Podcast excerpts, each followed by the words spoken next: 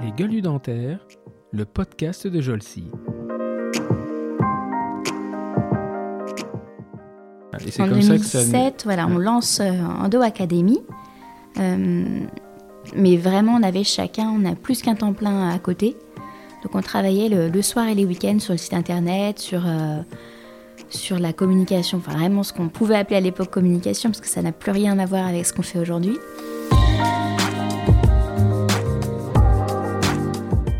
C'est vrai que c'est un projet qui de formation qui te, qui te tient, qui te stimule particulièrement, euh, parce que c'est une formation qui est très riche intellectuellement, c'est deux ans de formation. Pour nous, c'est un vrai défi hein, de, former, euh, forme une quinzaine d'apprenants euh, pour vraiment vers une notion d'excellence en endodontie.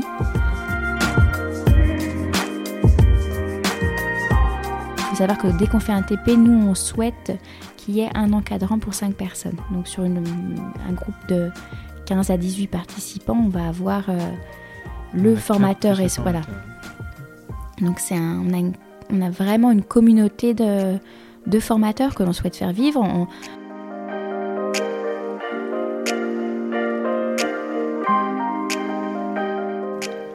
Bonjour et bienvenue pour ce premier épisode du podcast Les Gueules du Dentaire, qui est le podcast de la société Jolsi.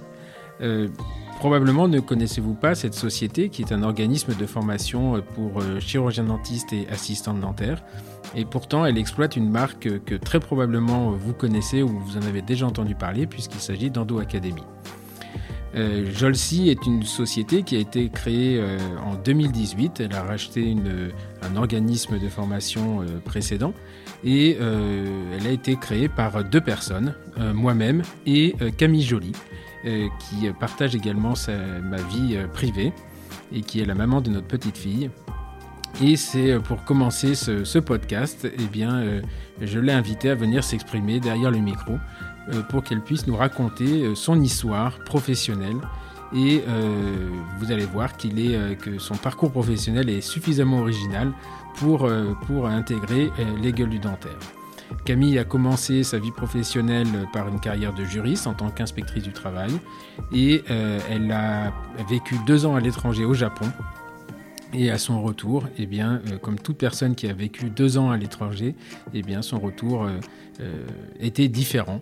Et les aléas de la vie, les, chances se sont présentées. Et comme rien n'arrive par hasard et que la chance se provoque, eh bien, elle va venir nous raconter comment et comment d'une carrière d'inspectrice du travail, on finit directrice d'une société de formation continue pour chirurgiens dentistes. Bienvenue Camille. Bonjour Stéphane. Donc dans ce podcast, eh bien, on, va, on va voir, euh, tu vas nous expliquer comment, euh, d'une formation euh, purement juridique lyonnaise, tu deviens directrice d'une société de formation pour les chirurgiens dentistes en Normandie. je suis Camille Joly, j'ai 37 ans, une petite fille de 3 ans, un bébé numéro 2 en route et, et trois belles filles à la maison tu l'as, tu l'as dit, j'ai commencé par des études de droit. Euh, je suis lyonnaise, j'ai, euh, fait euh, une formation assez classique en droit hein, jusqu'au, jusqu'au bac plus 5. C'est-à-dire bac plus 5, c'était à l'époque J'ai fait un DEA en droit social. D'accord. Et un magistère, je crois. Oui, un magistère, effectivement. C'est, c'est les spécificités dans la formation juridique. Il y a différents types de diplômes. Donc c'était un double diplôme pour ma, pour ma cinquième année. Je ne peux pas dire que j'ai beaucoup aimé le droit en fait. Quand j'y suis allée euh, par... Euh, je ne saurais même pas m'expliquer pourquoi j'ai commencé à la fac de droit. Euh, j'y étais et, et j'ai suivi les enseignements. par contre, à un moment de ma formation, j'ai rencontré le, droit du travail, le droit social. Et là, j'ai beaucoup apprécié cette, ce retour à la, à la vie concrète, je dirais, parce que le droit, c'est quelque chose de très figé, euh, beaucoup de bachotage, beaucoup de, de formation. Euh, au final, je pense que, qu'il ne me convenait pas plus que ça, mais j'étais lancée dans cette formation et je ne me rendais pas compte. Et quand j'ai, mis un pied dans le droit social, j'ai, eu cette bouffée d'air et j'ai tout de suite accroché, adoré. Et euh, je me suis lancée là-dedans.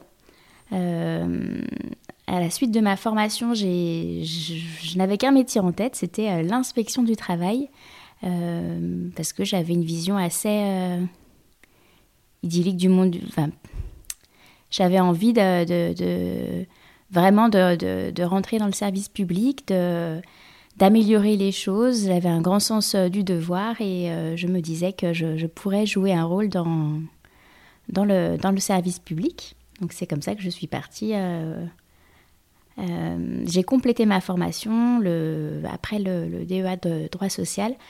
J'ai passé le concours d'inspection du travail alors en même temps, j'étais partie faire Erasmus à l'étranger, ça je, fais une petite digression. Euh, j'étais partie, après le DEA, je suis partie un an en Irlande faire un, master de droit international. En même temps, je préparais mon concours d'inspection du travail. Je l'ai eu la même année et euh, je suis rentrée pour un an et demi de formation à euh, l'École nationale des inspecteurs du travail qui est près de Lyon. D'accord. Alors, ce qui est intéressant, c'est que tu ne l'as pas dit, mais tes deux parents sont médecins, oui. Euh, gynécologue et rhumatologue pour ton papa, et euh, ton grand-père était psychiatre, très connu, si on peut en dire deux mots, parce qu'il n'a pas le même nom que toi, mais euh, il, il, a, marqué, il a marqué la médecine. Alors c'est Jean Bergeret, effectivement, un, psychiatre de renom. Après, moi, je le, je le vois pas comme sur son côté professionnel, puisque ça a vraiment été le grand-père pour moi, donc j'ai pas la même j'ai même pas la même approche, mais c'est vrai que c'est un, c'est un grand monsieur et dans la famille, il a été un, pilier et un, une vision euh, charismatique, on va dire. Oui, charismatique. Sacrée personnalité. C'est lui qui est à l'origine de la, de la théorie des. Comment on appelle ça Le nom ne me revient pas, des. Euh, des, des, des, états limites. Donc pour ceux qui sont intéressés un peu à la psychanalyse, euh, c'est, euh, ça a été euh, quelqu'un qui a marqué la, psychanalyse, la, psychanalyse au niveau, mm. niveau mondial, avec ses, ses, ses pros and cons. C'est ses, amis et ses, et ses, ennemis. Et donc, à aucun moment, en fait, à ce moment, quand tu finis ton, ton bac, tu te retrouves à la fac de droit, à aucun moment, tu as envie d'embrasser une carrière médicale ou paramédicale. Jamais. Ça n'est pas venu à l'idée du tout.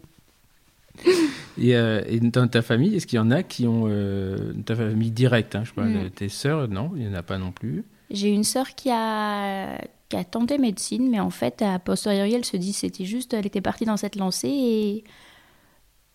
Mais non, vraiment, aucune de nous quatre n'avons eu la fibre euh, de médecin de se lancer là-dedans. Alors, c'est un peu paradoxal et ça étonne souvent, puisque dans souvent dans, les familles de médecins, euh, puisque moi c'était deux générations en génération, perpétue la tradition, mais ça n'a pas été le cas pour nous.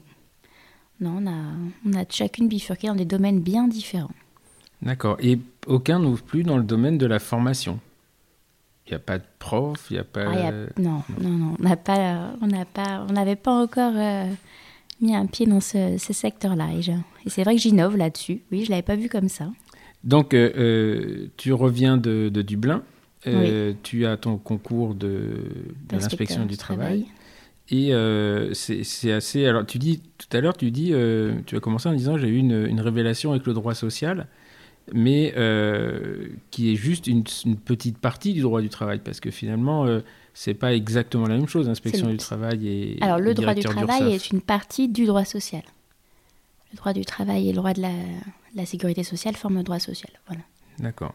Et donc, euh, tu reviens de Dublin, tu as ton concours, tu vas un an et demi euh, à l'école en. En ça se passe comment? Donc, c'est une formation en alternance de 18 mois. On est à la fois sur. Euh, la formation des inspecteurs du travail a changé depuis, mais quand, j'ai fait la formation, les huit premiers mois, on était en alternance sur des stages de découverte du métier et en alternance en formation. Et les dix derniers mois, on était sur son poste où on allait être affecté et en alternance donc en tant que euh, stagiaire sur son poste et en alternance en formation. D'accord. Et donc à ce moment-là, quelle est la, la pyramide hiérarchique C'est inspecteur du travail, c'est en haut de la pyramide ou euh, comment ça se passe exactement? Euh, Quand j'étais inspecteur, on était, on dirigeait une équipe de une section d'inspection. un inspecteur avec deux contrôleurs du travail, deux secrétaires. Ça, c'était le schéma classique quand on intégrait l'inspection du travail en 2007. D'accord. Donc 2007, tu es diplômé. Oui. Et tu as ta première affectation qui est à Alors j'ai été d'abord à l'inspection du travail des transports dans les Yvelines. Donc j'ai eu, euh, je suis arrivée dans, euh, dans un, c'était un petit peu un choc. hein. C'était euh, des, des locaux et un fonctionnement très très ancien. On était rattaché à la direction départementale de l'équipement. Moi qui arrivais avec plein d'idées, toute, toute jeune diplômée. J'ai été parachutée dans un, oh, dans une maison au fond d'un de la direction départementale de l'équipement des Yvelines où il n'y avait plus de chauffage. On était, euh, Bienvenue dans la fonction publique. on était, c'était un service qui était complètement, euh, euh, qui avait rien à faire au sein de la DDE. Et d'ailleurs, DDE direction départementale de l'équipement. Et d'ailleurs, en, six mois après, enfin j'étais encore en alternance, on nous a rattachés à une autre direction. Donc on a fait tout un mouvement de, de personnel avec... euh, moi je suis arrivée, j'avais, ça faisait un an que les... Comme il n'y avait pas de chauffage, la- l'ancienne équipe en place euh, disait qu'elle ne pouvait pas venir travailler, donc elle ne venait pas travailler. Elle venait que le matin relever le courrier et elle partait après le reste de la journée. Ils allaient où? Ah Bah, chez eux, ils disaient qu'il n'y avait pas de chauffage. Mais du coup, ils étaient bien contents, ils réglaient pas le problème. C'était les prémices du télétravail.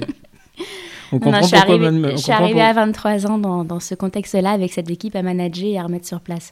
C'était un peu dur. Et alors, ils ont eu du chauffage après ou pas? Non, vous avez Ah déménagé. bah, on a déménagé, on a réintégré un autre service, euh, plus grand, avec euh, toute l'inspection du travail des Yvelines. Alors, au lieu d'être attaché à un autre, un, autre, euh, autre- un autre ministère, on était vraiment dans le ministère du Travail, dans les locaux, dans les Yvelines.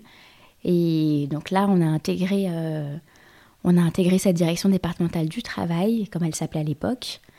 Euh, on a organisé la fusion des services puisqu'on fusionnait les inspections du travail. J'étais euh, inspection du travail des transports sur toutes les Yvelines et on devait, euh, à 23 ans, je devais euh, arriver et dire bon bah voilà, on, je vais vous expliquer comment on, on contrôle les entreprises de transport.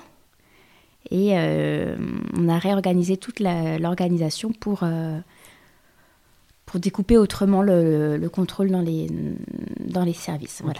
Est-ce que tu peux, euh, parce que c'est toujours intéressant, nous en tant qu'employeurs euh, libéraux, on voit un peu euh, tous ces services, l'inspection du travail, etc., un peu comme les, comme les méchants qui viennent nous, nous embêter.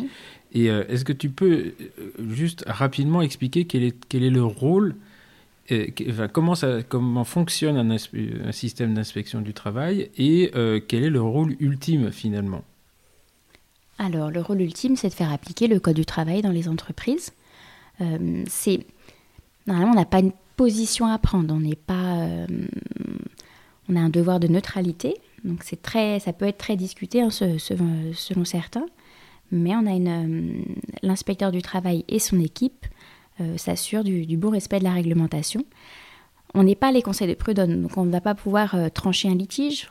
Il y a une grosse part qui est, qui est de la négociation, qui est du, du contrôle, de faire entendre raison. Et puis après, de, en cas de, de difficulté, de relever des procès-verbaux.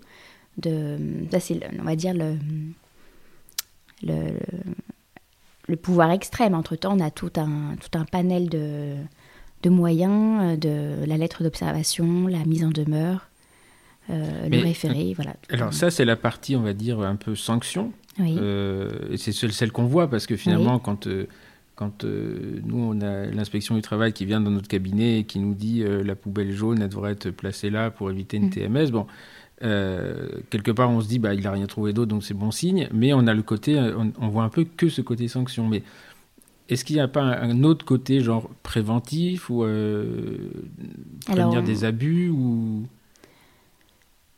on, on fait partie. On est invité à toutes les réunions des. Alors à l'époque, hein, c'était le CHSCT, les comités euh, d'hygiène, euh, sécurité et de conditions de travail. Euh, on est dans tout ce qui est négociation quand il y a des conflits sociaux, des grèves. Pour, pour faire entendre les deux parties, à un moment il faut, un médiateur, donc on est souvent la partie tierce invitée à résoudre les conflits. Euh, y a des droits d'alerte, certains représentants du personnel, c'est l'inspecteur du travail qui est, euh, qui est la tierce partie pour, être, euh, pour euh, agir à ce moment-là. Y a, dans les faits, on a un grand rôle d'écoute, de, réponse aux questions, de, de médiation de conflits, puisqu'on sait bien que c'est pas le c'est pas le procès verbal qui va, qui va résoudre des conflits. C'est vraiment la, l'étape ultime. On essaye toujours de. D'accord. avec les moyens qui nous sont alloués. Tu, disais tout à l'heure, on n'a pas de parti à prendre, on n'a mm. pas de parti pris.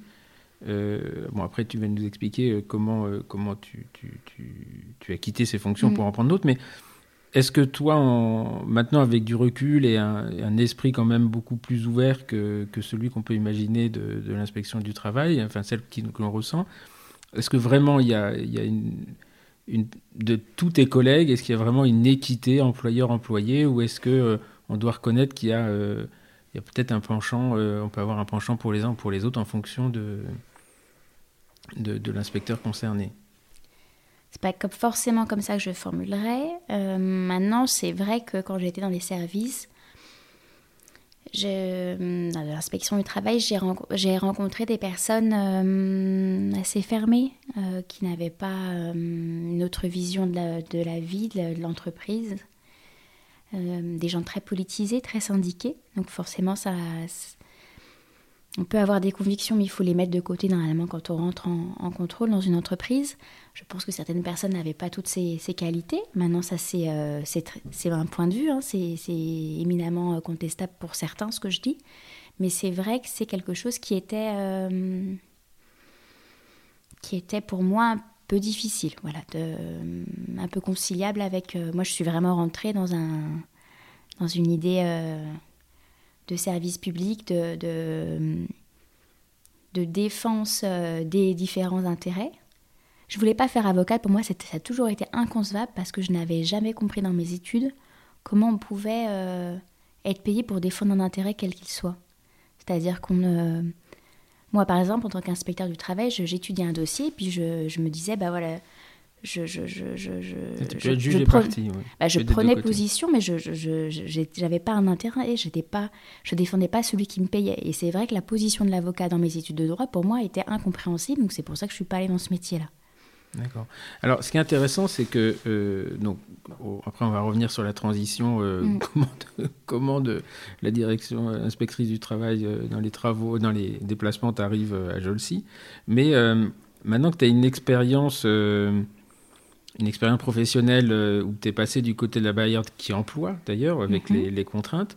Est-ce que euh, ça te, est-ce que tu verrais ta première profession différemment ou finalement tu dis bah non, euh, on peut très bien, même en connaissant les, parce que c'est souvent ce qui est reproché, c'est-à-dire mais, de toute façon ils viennent nous, nous contrôler mais ils savent pas ce que c'est que d'employer des gens. Et est-ce que tu penses que maintenant avec ta deuxième expérience tu agirais différemment ou finalement non, dans votre formation vous êtes quand même à celui qui veut l'entendre bien préparé à ça? Hmm. C'est un peu plus complexe. Là, tu me poses une question avec un peu un, avis. Euh, non, non, pas forcément d'ailleurs. C'est hmm, c'est un peu plus complexe. C'est pas vraiment ça que je retiendrai le plus de mon expérience à l'inspection du travail. Il euh, n'y a pas une homogénéité dans les personnes. Il y a tellement de profils différents déjà.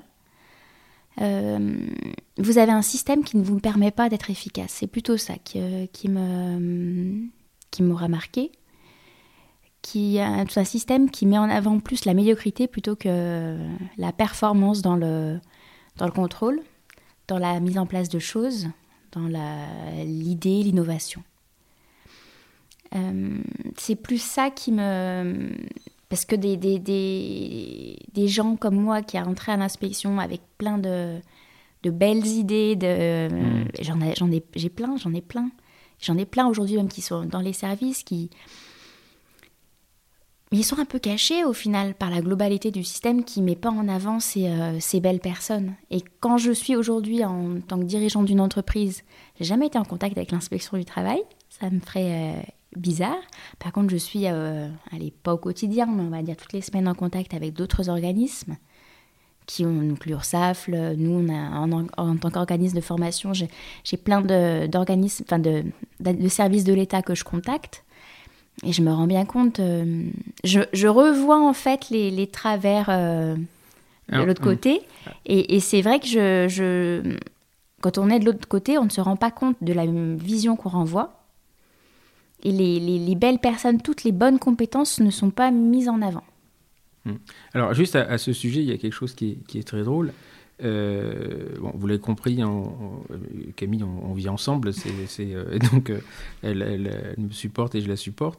Mais il y a un truc qui est marrant, c'est que peu de gens le savent, mais j'ai vraiment une, une, vraie phobie administrative. C'est-à-dire que moi, un papier qui arrive, avant d'ouvrir l'enveloppe, c'est, pour moi, c'est extrêmement compliqué. Et rien qu'à l'idée de, d'ouvrir, de répondre et de téléphoner à une administration, je suis épuisé d'avance. Et un jour, elle m'a dit, mais en fait, euh, c'est parce que tu ne sais pas faire. Et euh, ce qu'il faut que vous sachiez, c'est que les courriers, il y a une, euh, vous savez, en haut, il y a REF, il y a, il y a le nom du responsable, etc. Et en fait, il faut apprendre à lire ces courriers. C'est-à-dire que le nom du responsable, on se demande pourquoi il est là, mais en fait, c'est la personne à contacter. Donc en fait, si, quand vous connaissez les rouages du système, il ne faut pas appeler le numéro de tout le monde. Stéphane appelle le standard.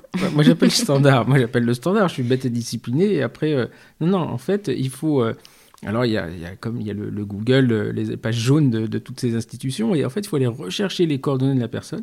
Et effectivement, c'est d'une efficacité. Quand on tombe sur le bon service, oui, effectivement. Mais c'est incroyable. Mais en fait, c'est incroyable. Et maintenant, je ne vois plus les courriers de la même façon. Alors, je les transmets très vite, mais moi, je, maintenant, j'ai une idée de ce que j'aurais dû faire, enfin, ce que je devrais faire si je devais le, faire. Voilà.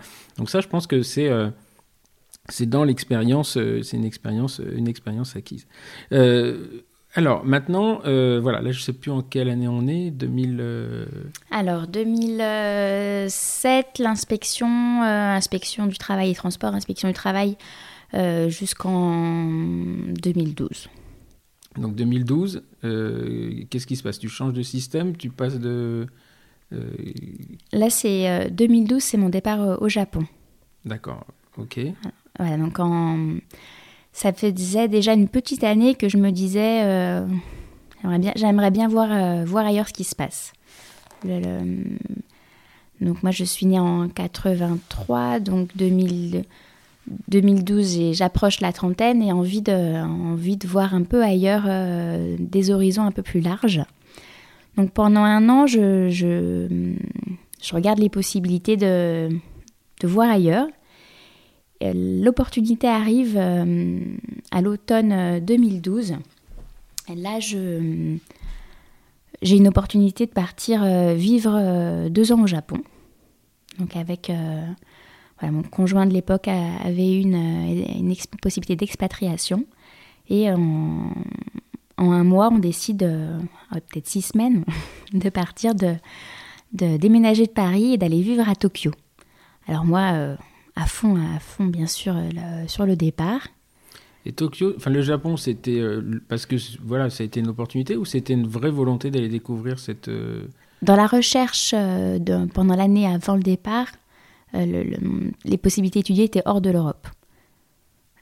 Pays euh, où on pouvait euh, soit anglophone, soit on pouvait vivre sans parler la langue. Donc il y avait aussi cette, cette contrainte. En même temps que je dis ça, je me rends bien compte que vivre, vivre au Japon sans parler japonais, c'était pas forcément le plus simple, mais, mais voilà, on l'a fait. Et j'ai, voilà, je suis arrivée au Japon sans connaître vraiment le Japon, sans avoir, savoir ce que j'allais y faire en sachant que... Bah, avec, le statut d'expatrié, qui est particulier quand même. Euh, non, euh, j'avais pas le statut juridique d'expatrié. C'était un, contrat local. Mais voilà, je. D'accord, mais le, contexte. oui, parce que l'expatrié, c'est un, statut, un statut juridique. C'est euh, en fait, tu, vous arrivez là-bas. toi, tu n'as plus de boulot. Moi, j'ai pas de travail. Parce qu'un inspectrice du travail au Japon, ça, ça s'exporte mal, on est bien mm. d'accord. Mais euh, j'étais convaincue que j'allais retrouver autre chose.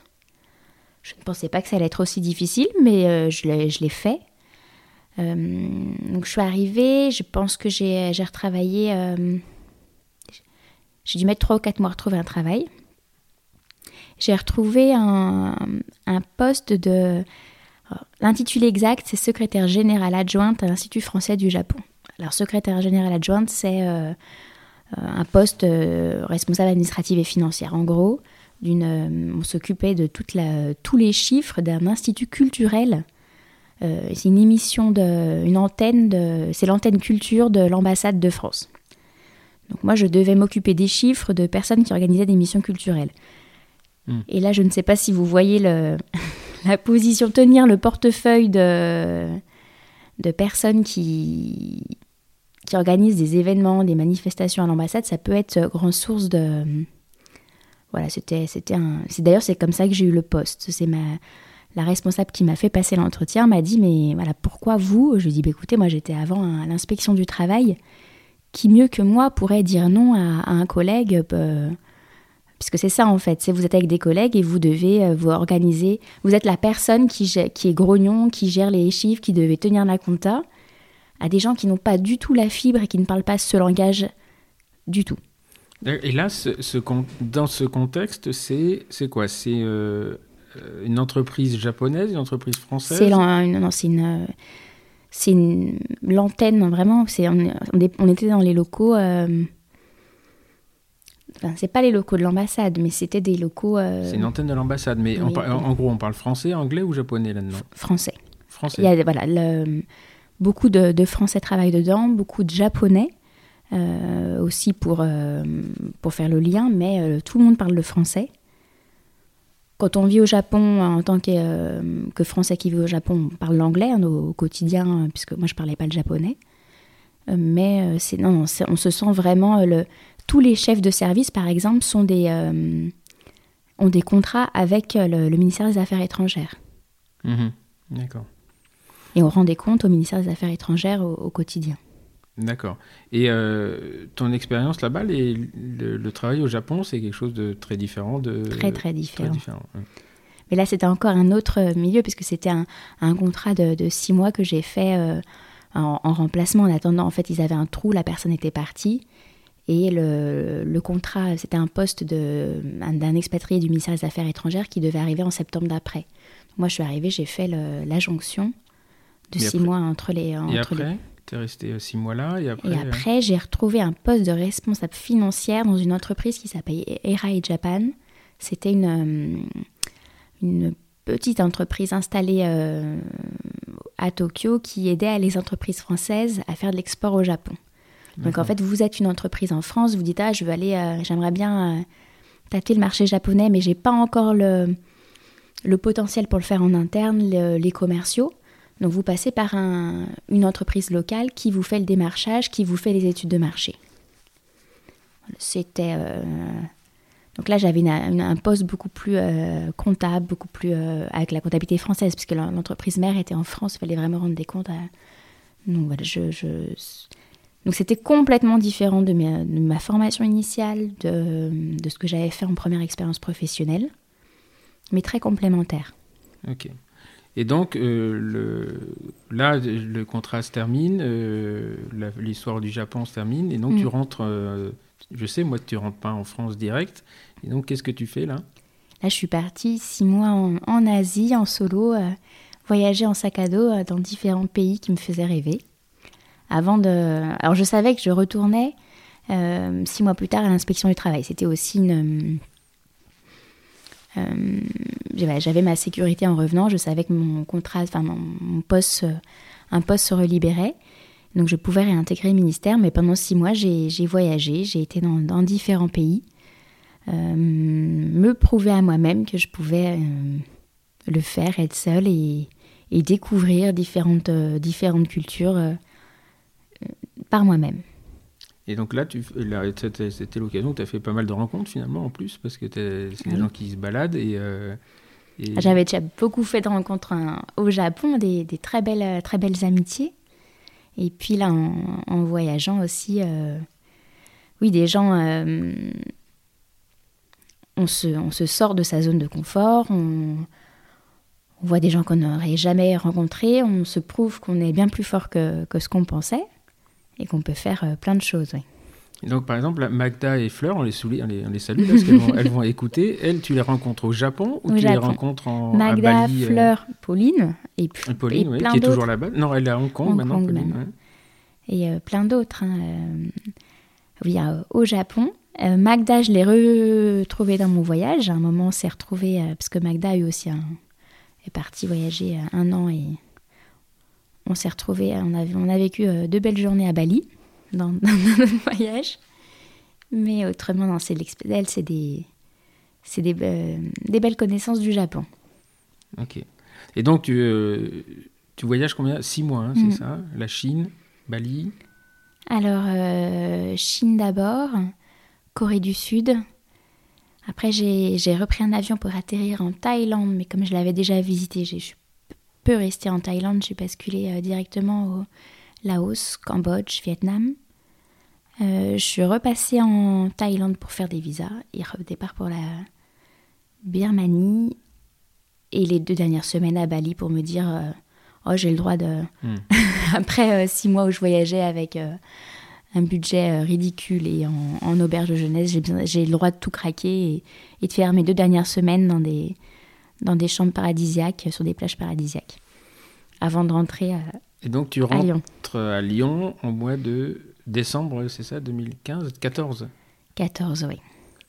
En euh, Birkenstock. Et ben, j'ai je suis arrivée, j'ai- pendant... euh, au- le- il faut savoir que le Japon, il c'est pas la même météo qu'en France. Il fait très, très, euh, très beau, très chaud. Euh, donc, je suis partie au moment de, l'été japonais. J'ai voyagé euh, qu'en Asie, donc dans des pays euh, où il, faisait très beau. Donc, j'ai pas eu de chaussures fermées pendant euh, plus de six mois.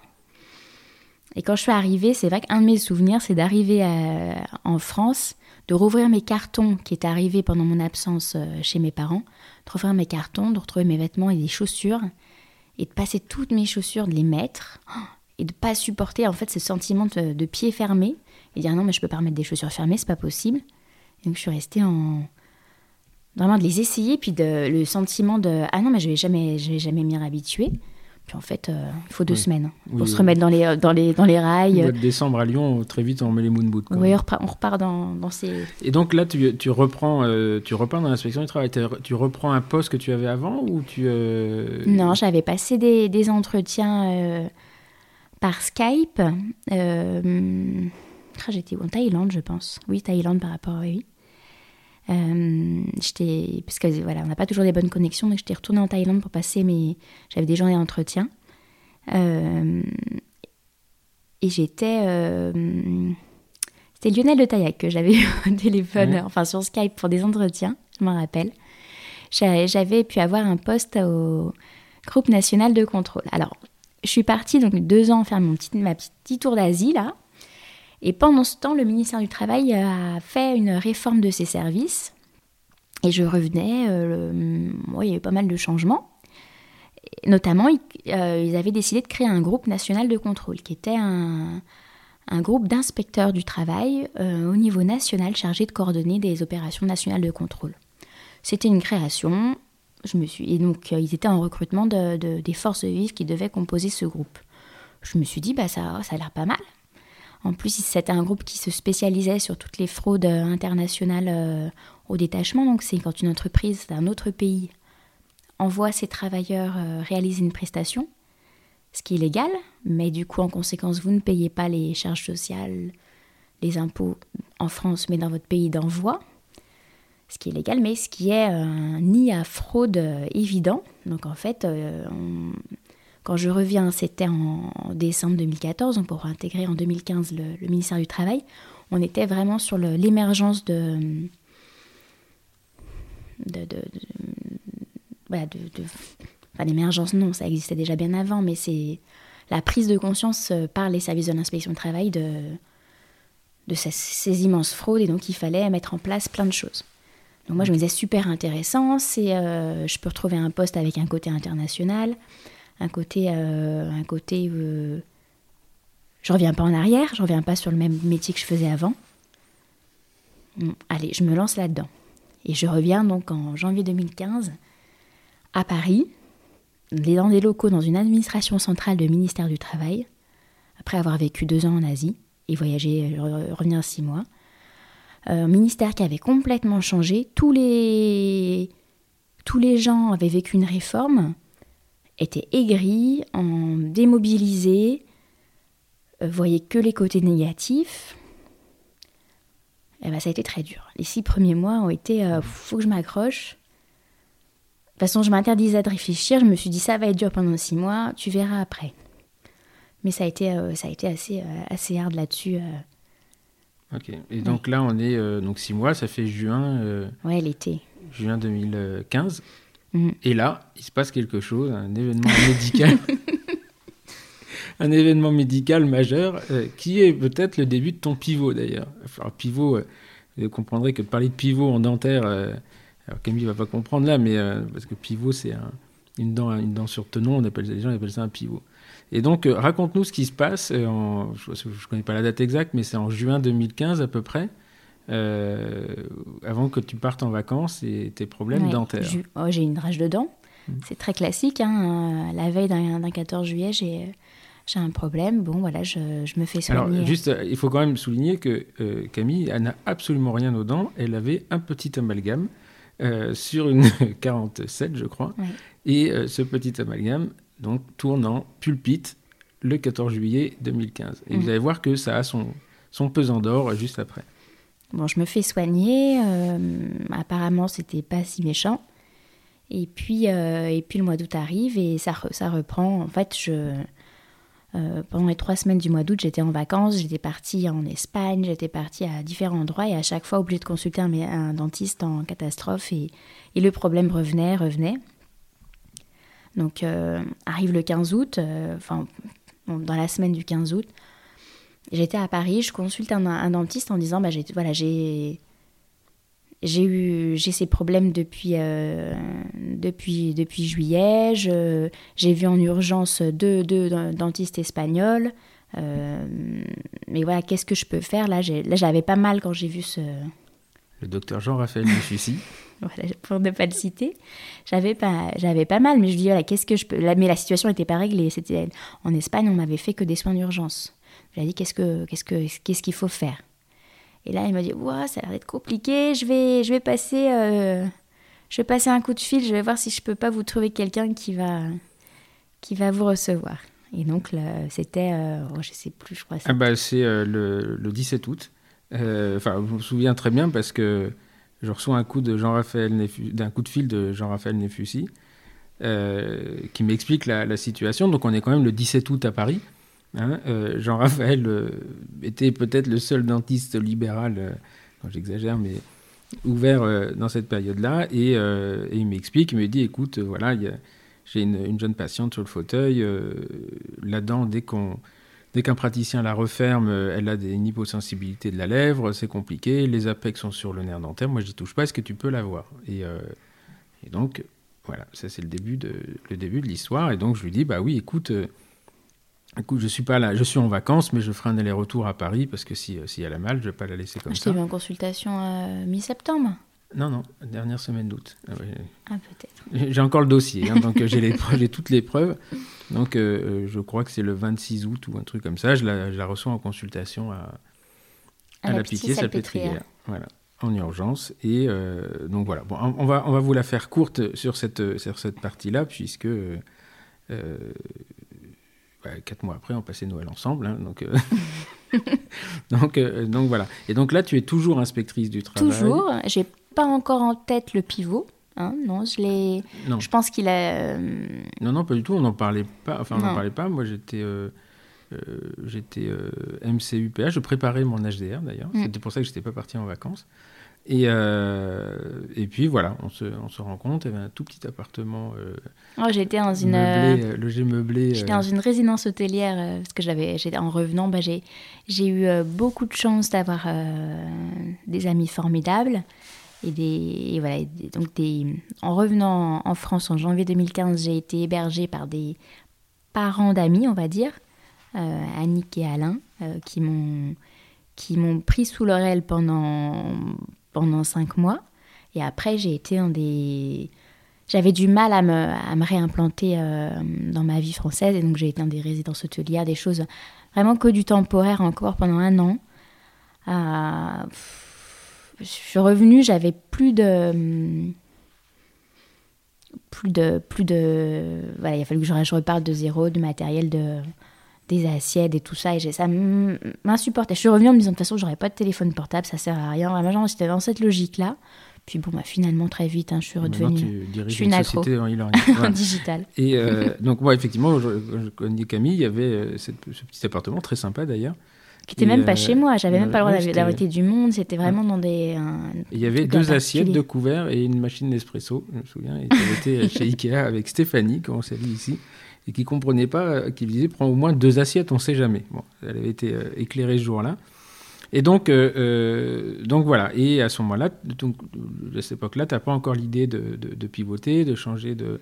Euh, il y avait quand même une. je voyais bien que ça clochait, que j'arrivais pas à me réadapter, que les petits défauts étaient devenus des gros défauts, puisque moi-même j'avais, j'avais beaucoup changé, j'avais beaucoup vu d'autres choses. Et la situation qu'avant, mon milieu professionnel d'avant ne me convenait plus. Je trouvais que les gens manquaient vraiment de en fait, entre-temps, il y avait une réforme de l'inspection qui fait que les, gens étaient euh, complètement figés et gris sur ce qu'ils avaient euh, pour eux perdu. Alors que, euh, moi, j'avais vécu une expérience où je, il y avait beaucoup plus de choses. Et puis, c'est pas parce qu'on perd, qu'on a l'impression qu'on perd d'un côté, bah, c'est, il faut pas s'arc-bouter et s'aigrir sur la situation passée. Il faut aller de l'avant et voir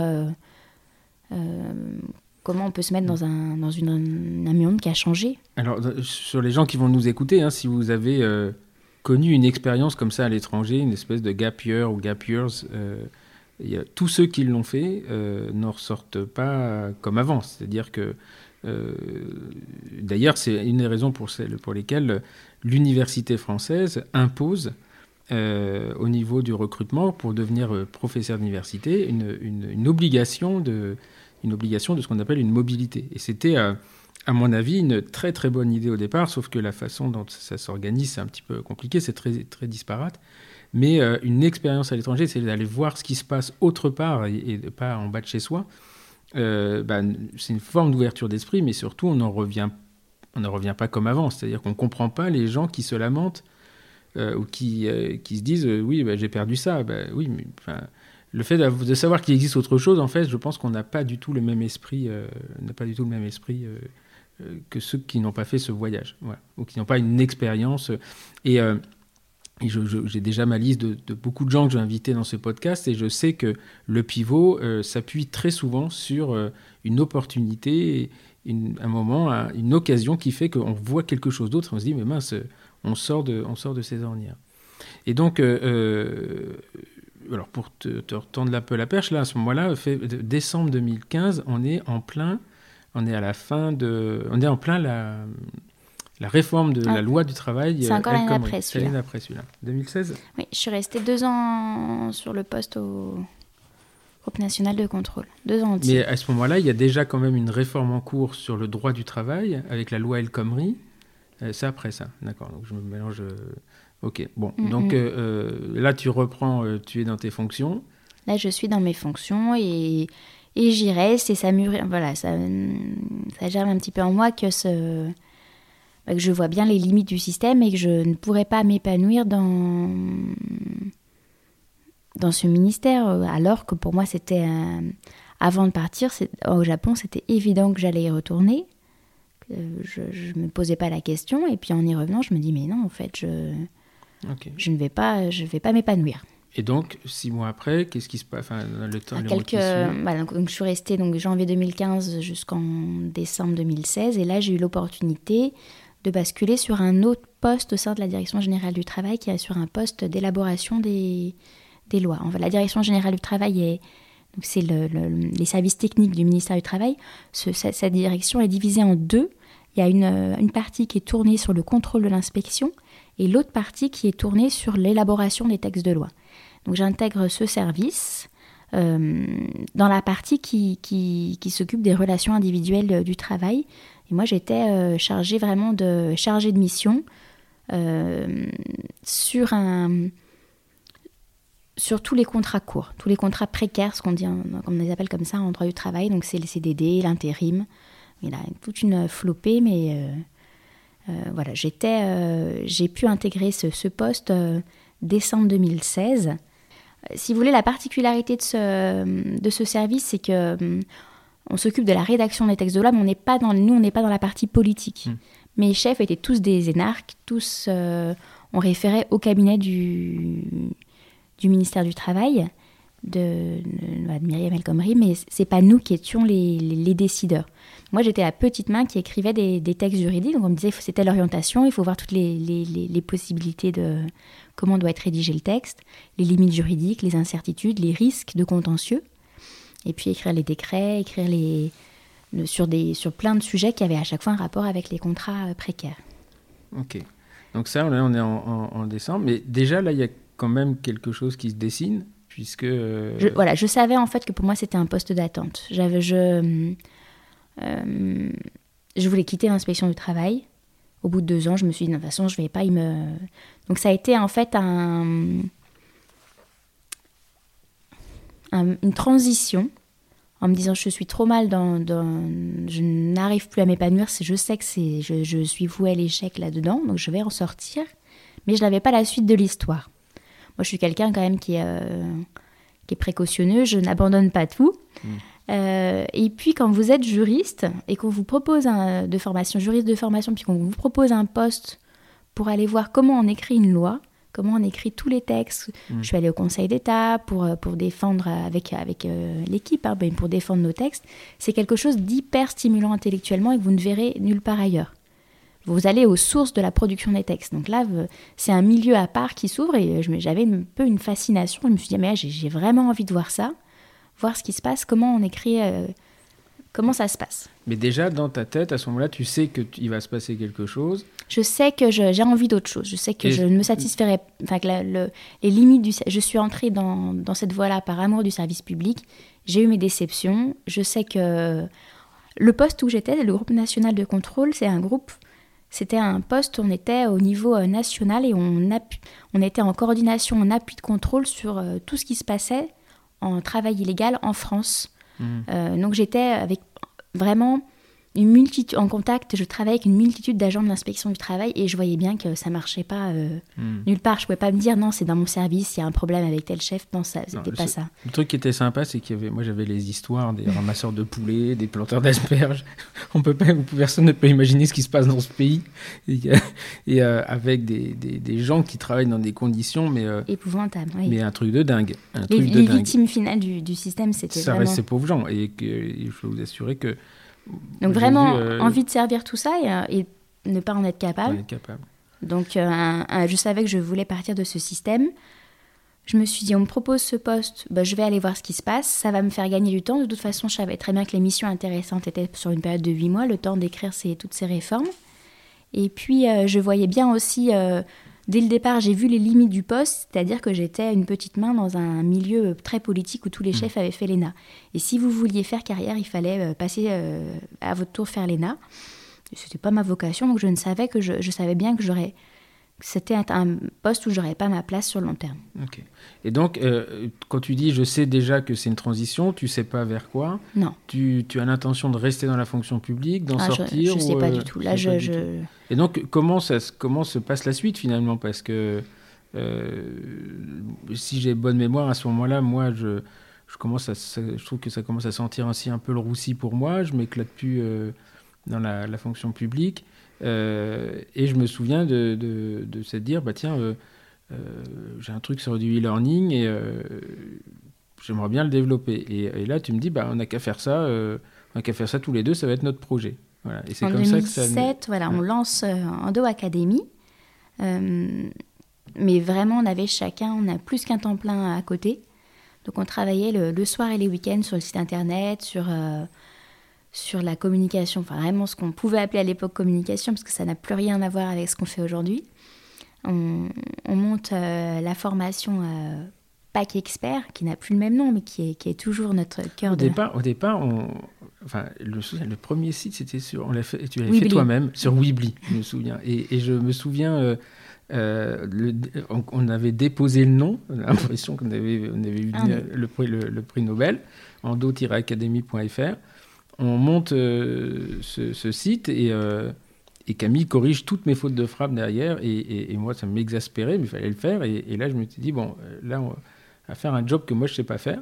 Et, moi, parallèlement, je montais les formations en e-learning. Donc, on se, forme à, on se forme à tout ça. Ah oui, moi, j'étais pas du tout dans le une experte de l'ordinateur, il fallait monter un site internet, fallait quand on rencontrait parce qu'on, ce qu'on appelle un LMS, c'est là où on dépose toutes les formations en e-learning, puisqu'il faut... Mmh. En fait, c'est tout un milieu qu'on ne connaissait pas, donc on s'est, on s'est formé sur le tas, mais en, en mode hobby. C'était pas du tout notre métier.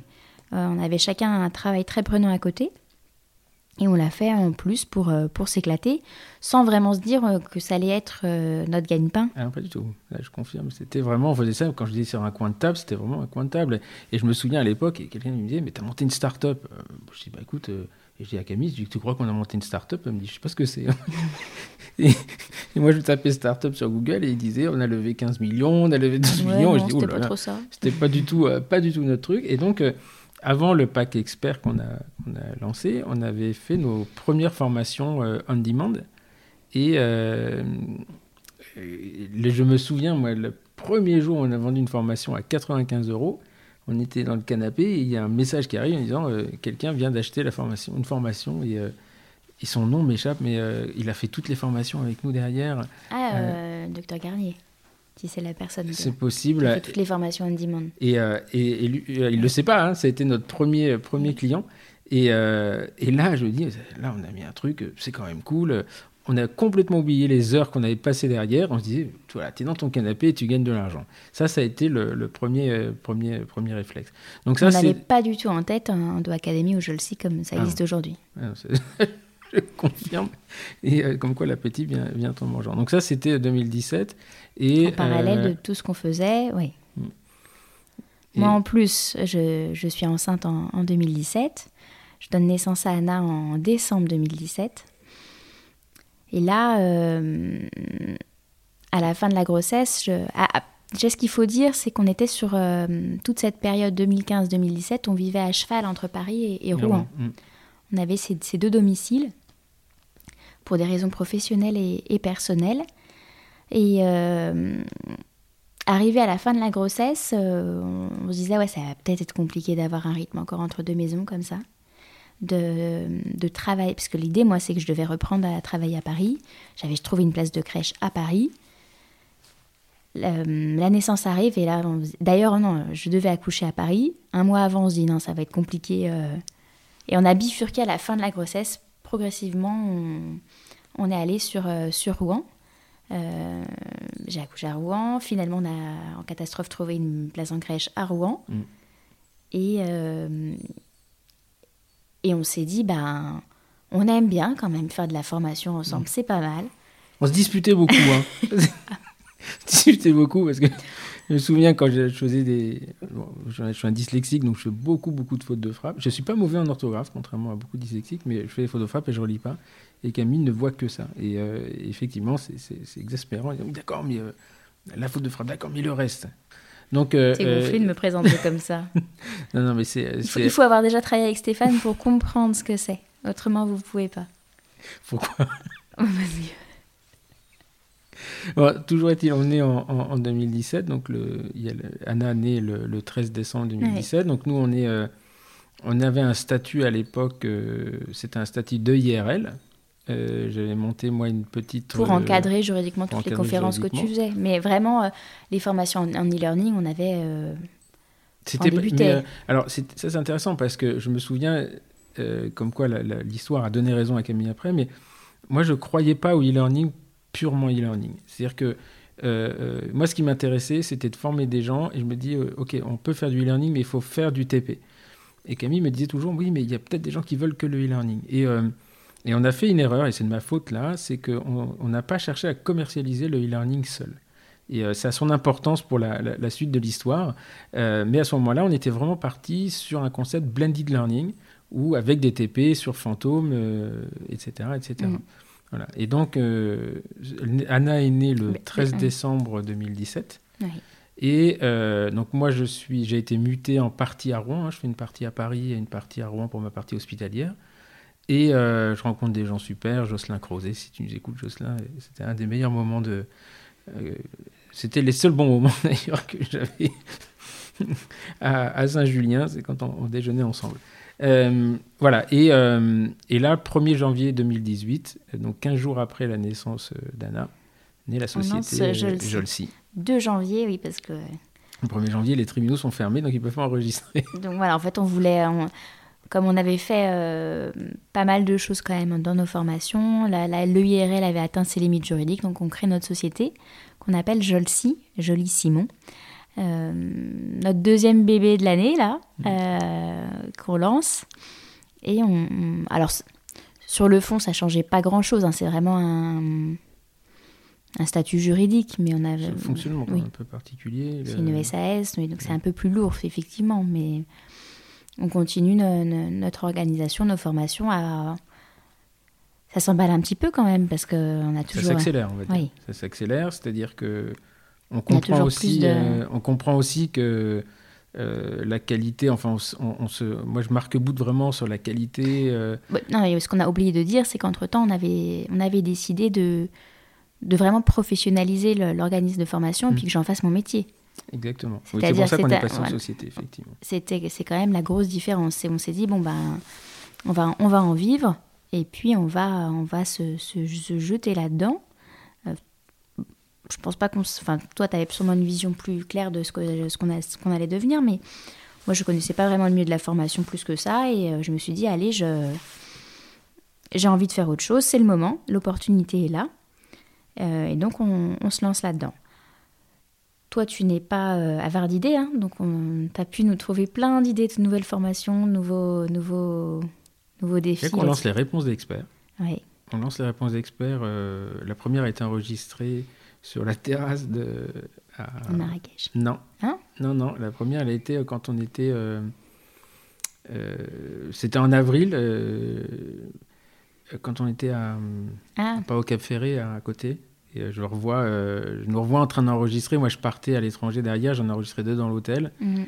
Et euh, donc voilà, donc là, on, décide à ce moment-là de, de faire du contenu gratuit pour, pour lancer la machine, en fait. Mhm. Et à ce moment-là, on lance les réponses d'experts à raison de une par semaine. Une par semaine la première année, voilà.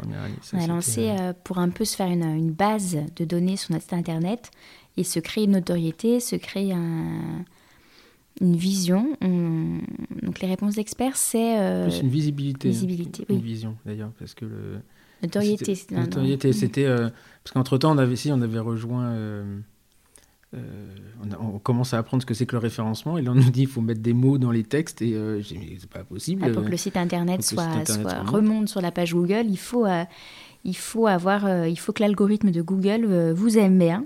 Et euh, l'entreprise qui nous accompagnait en conseil euh, là-dessus, euh, sur le référencement, nous dit il faut faire des, articles de blog, des vidéos, des, choses qui font que l'algorithme de, Google va plus vous ressortir. Alors on se dit, bon, bah super, on avait un peu, Stéphane avait cette envie depuis longtemps de faire des petites réponses de 5 minutes sur une question, sur une astuce, sur un problème en endodontie. Et donc on se lance là-dessus à raison de une par semaine parce que je pense que quand on s'est lancé le défi, on voyait pas le travail qu'il y avait derrière. Et puis, et puis c'est vrai qu'il faut, euh, il faut avoir un certain nombre pour euh, au début faire vivre le, la base de données des réponses d'experts. Au bout d'un an, on s'est dit une, une par mois, c'est pas mal. Voilà, voilà pourquoi le. Et donc, on en est, au moment où on enregistre, on est, euh, c'est la 63e qui va sortir dans mmh. la semaine prochaine. Et euh, donc, on a tenu le rythme parce que c'est. c'est un impondérable. C'est devenu un impondérable.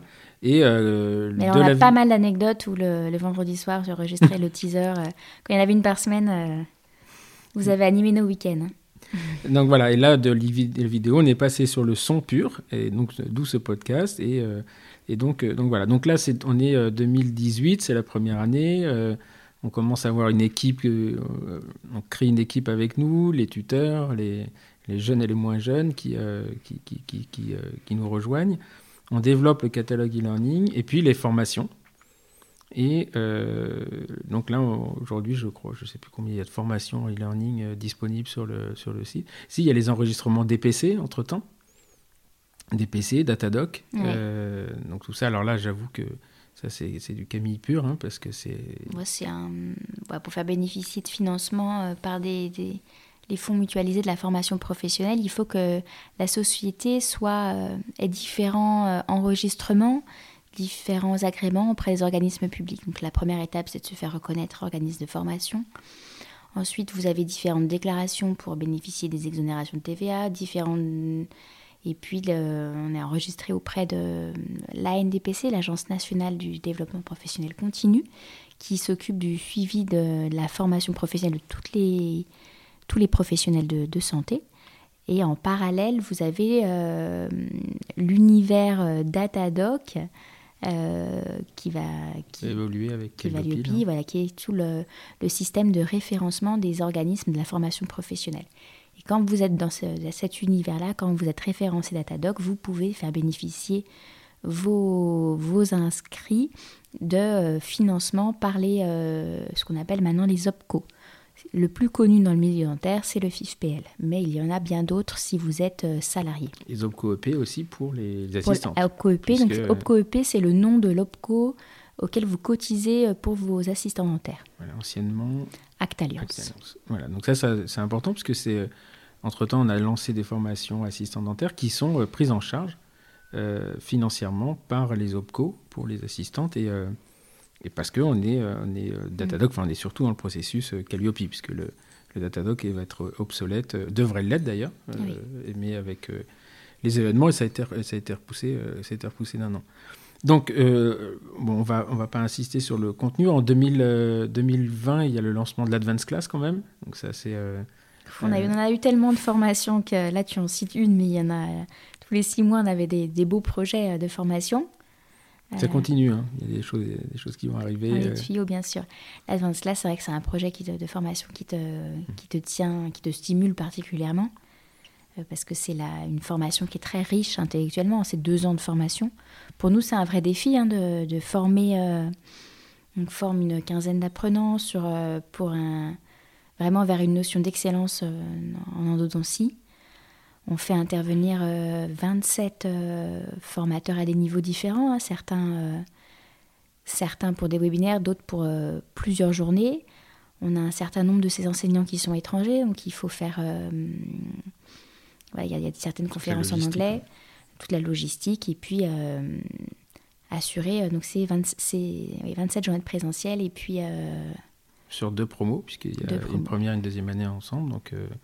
Voilà, on a, je, crois, enfin, euh, euh, aujourd'hui, je le sais, on va parler très vite d'Omni Academy mm. parce que ça a été peut-être un petit peu, je dirais pas un échec, parce que pour moi, c'est pas un échec, mais euh, une, structure qui a souffert un peu plus du confinement que. que, on, a, on, a, on, a, la société Jolsi, c'est la, la, structure juridique qui porte différentes marques. La marque, deux marques. Hein, Endo Academy. Endo Academy, c'est la première marque que l'on a créée. Euh, qui est la marque de formation euh, tournée vers l'endodontie. Stéphane, va, Stéphane Simon va toujours être le, comment, le, référent pédagogique des formations, même si on a des, des intervenants de renom sur certaines formations, mais c'est vraiment lui qui, qui, met sa patte sur les formations. L'idée, quand on a lancé Omni Academy, notre deuxième marque de formation, ça a été de, de changer le processus et de, capitaliser sur notre expérience d'organisme de formation pour avoir un format de formation plus conventionnel avec des formations en présentiel, on faisait venir des, dans d'autres thématiques que l'endodontie des, formateurs que l'on affectionne particulièrement. Donc là, par exemple, je, celui qui me vient là, c'est euh, l'équipe de l'ADA Île-de-France avec euh, Frédéric Rowe, qui est venu euh, nous faire une session des batailles de l'adhésif. Donc c'est une super expérience. Et voilà, donc l'organisation est complètement différente puisque là, c'est pas nous qui sommes aux manettes de la formation. On, délègue complètement la partie euh, scientifique à, des formateurs qui ont qui sur une thématique qui leur est propre. Et nous, on est là en, logistique. Donc là, on est plus dans un fonctionnement classique dans la formation euh, professionnelle. On accueille des formateurs et on, on trouve les, les participants. Cet organisme, on l'a lancé il y a un an, un an et demi. Un an et demi. Et euh, oui. Non, deux ans, puisque. Oui, on avait fait de l'endo, oui. Hmm. Il y a un an et demi. Mais il y a neuf mois, on a commencé à avoir un problème, une crise sanitaire. Alors, euh, des formats de formation où vous accueillez 40 personnes en conférence, c'est pas l'idéal euh, quand vous avez quand vous avez une crise sanitaire. Donc, c'est vrai que Omni Academy s'est pris le Covid un peu trop tôt. On était alors que sur Endo Academy, on a tout le e-learning et on fait beaucoup de TPA 15. Donc euh, ça s'est pas organisé pareil. D'ailleurs, on, reviendra peut-être un peu plus sur comment on a géré le, le confinement. On peut le, revenir là avec oui, sur Endo Enfin, je te laisse terminer sur les marques. le, puisque voilà. Alors, voilà, je savais pas si on en parlait, c'est pour ça qu'on se regarde, on se dit on y va, on n'y va pas. Stéphane me dit si. Et bien voilà, donc grande nouveauté, on vous annonce par, ce, par ce, cette discussion on a un nouveau projet qui est de lancer euh, AD Academy. Donc AD Academy, on le, on mûrit depuis euh, quelques mois. c'est une marque qui est déposée hein, auprès de l'INPI. C'est notre euh, marque pour notre gamme de formation pour assistants et aides dentaires. Alors, on vous a dit tout à l'heure, on a lancé une, on a, déjà fait une formation en e-learning, mais là, on va vraiment ouvrir toute une gamme de formations. voilà, la prochaine, celle, la deuxième va sortir fin février puisque je l'enregistre euh, le 9 janvier. Le 9 janvier. Et après, il y a un peu de montage et de post-synchro, et ça sera destiné euh, à tout ce qui est euh, à l'endodontie pour les assistants et les aides dentaires. C'est-à-dire que souvent, on, on, fait un petit peu de teasing là, mais ça sera un peu dépassé quand vous écouterez ce podcast dans trois ans.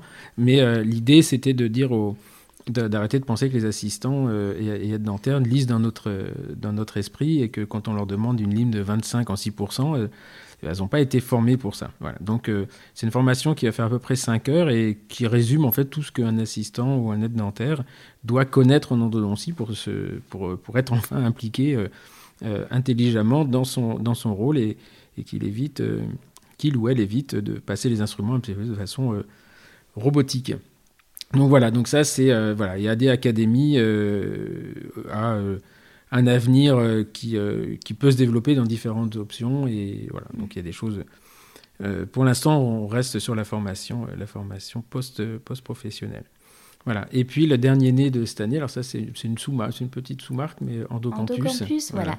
On, a vraiment à cœur d'apporter une réponse aux, étudiants qui nous contactent. voilà, aujourd'hui, on se limitait beaucoup à, la formation des professionnels diplômés en exercice. Et c'est vrai que ça faisait euh, quelques années où on a des gens qui nous contactent sur des questions de qui, qui, contactent Stéphane en disant j'ai tel problème, je comprends pas tel euh, tel point, mais c'était des, étudiants donc c'est pas la même façon de, leur expliquer les choses qu'à quelqu'un qui est en exercice, qui a une pratique clinique. Donc on, cherchait comment euh, comment le mieux apporter des, formations à ce public et là, on a décidé de lancer par la voie de Endocampus euh, des, webinaires à destination des, étudiants. Alors, on n'est pas du tout sur les mêmes tarifs, vraiment. On est sur une offre dédiée à, un public euh, jeune et qui, qui n'a pas les qui est encore dans une approche très théorique et donc en fait c'est vraiment destiné aux, étudiants francophones mm. en formation initiale et, euh, d'ailleurs la sélection euh, enfin, l'accès à nos formations se fait par la présentation de la carte d'étudiant et euh, donc on c'était oui, comme tu le dis, on ne parle pas à un étudiant comme on parle à un praticien, même jeune praticien. Il n'a aucune expérience, un étudiant de troisième année, il n'a aucune expérience clinique je m'en suis assez euh, offusqué pendant toute ma période de, présence à l'université où on, expliquait des choses aux étudiants comme s'ils connaissaient tout. Et, euh, donc on ne parle pas de l'irrigation en endodontie comme on un étudiant, comme on en parle à un, praticien qui a même un an d'expérience. Et donc Endocampus est né comme ça. Et, euh, et, puis elle a été, alors elle mûrissait, elle mûrissait. Et puis un jour, voilà, on nous a demandé de faire un un Facebook Live euh, pour des étudiants. Et euh, je me suis dit, bah, c'est peut-être l'occasion. Et finalement, du Facebook Live, on est passé en streaming. Euh, on a lancé une formation. On s'est dit, bon, bah, on va se lancer pour voir. Et donc, on, avait, on, a, on a contacté les étudiants d'Algérie et les étudiants de Cluj mm. en Roumanie. Et on a eu 300 connectés. Je crois qu'on a un taux de satisfaction de 99% des étudiants parce que bah, le message leur étant destiné, euh, avec les mots et les idées appropriées à leur connaissance ou à leur méconnaissance, eh bien finalement, ils ont eu l'impression vraiment qu'on leur parlait. Donc voilà, donc ça c'est euh, euh, une, formation, un, type d'enseignement qui est complètement adapté. Donc on, on lance ça, les dates sont fixées pour cette année. Mm. Et euh, on communiquera très très vite en 2021 là-dessus. Mais sous format euh, de, de, webinaire pendant une heure avec une partie questions-réponses en direct. Voilà. Et, euh, mais on n'est pas sur un webinaire Zoom parce que je, je Zoom. on est vraiment sur une. C'est filmé. Il y a trois caméras. Enfin, on, met les moyens et les webinaires sont gratuits. Les replays sont payants, mais vraiment à des tarifs qui sont complètement adaptés aux, bourses étudiantes. Donc voilà, on communiquera là-dessus. donc voilà. Et, nouveauté de 2021. AD Academy, Endocampus, qui sont... alors on travaille beaucoup, en, pour ceux qui font un peu de business, en, en lean management. Hein, on fait du... on teste, ça marche, on continue, on teste, ça marche pas, on arrête. Et donc, euh, euh, juste pour montrer un peu cette agilité hein, qui, mm. correspond, euh, avant qu'on passe sur un peu des, chiffres pour montrer l'évolution de, de Jolcy, ou quelques mots sur la façon que dont on a géré le, confinement. Parce que, bon, comme tout le monde, on était pris un peu de sec, hein, un peu de cours, pardon. On n'avait pas vu venir les choses. Donc, arrive le 16 mars où on était en 16 mars, c'est le confinement de mémoire. En tout cas, on était en formation jusqu'au samedi. Et là, on a dû annuler. On avait deux semaines de formation qui arrivaient. Vous savez que les mois de mars, le mois de mars est très chargé pour la formation. à chaque fois, c'est des périodes euh, importantes pour nous. Euh, donc, on a dû annuler deux semaines de formation. Et là, on s'est dit bon, bah, comment on fait? On avait, euh, on avait pas mal de formations en e-learning, mais c'est vrai que dans notre modèle jusqu'à il y a un an, on, avait beaucoup orienté l'organisme sur des formations en blended learning. Le blended learning, qu'est-ce que c'est? C'est une alternance dans votre formation de e-learning et de présentiel. Donc les, tous les dossiers de prise en charge, d'agrément, étaient faits pour les formations euh, sous ce format-là. Euh, le e-learning, on en avait, mais peut-être pas suffisamment. Et donc c'est vrai que euh, on a beaucoup beaucoup travaillé. Nous, ça nous a fait, ça nous a permis de, faire évoluer notre modèle, de, s'interroger sur euh, comment on avait priorisé les choses et de prendre le premier confinement comme un temps pour notre organisme, deux, mois qu'on s'offrait pour, pour remettre à plat plein de choses. Donc on a changé beaucoup de choses sur, le site internet, sur la communication et sur, on a enregistré beaucoup de choses en e-learning. On a, et on a vraiment scénarisé, on l'a, on complètement adapté aux besoins.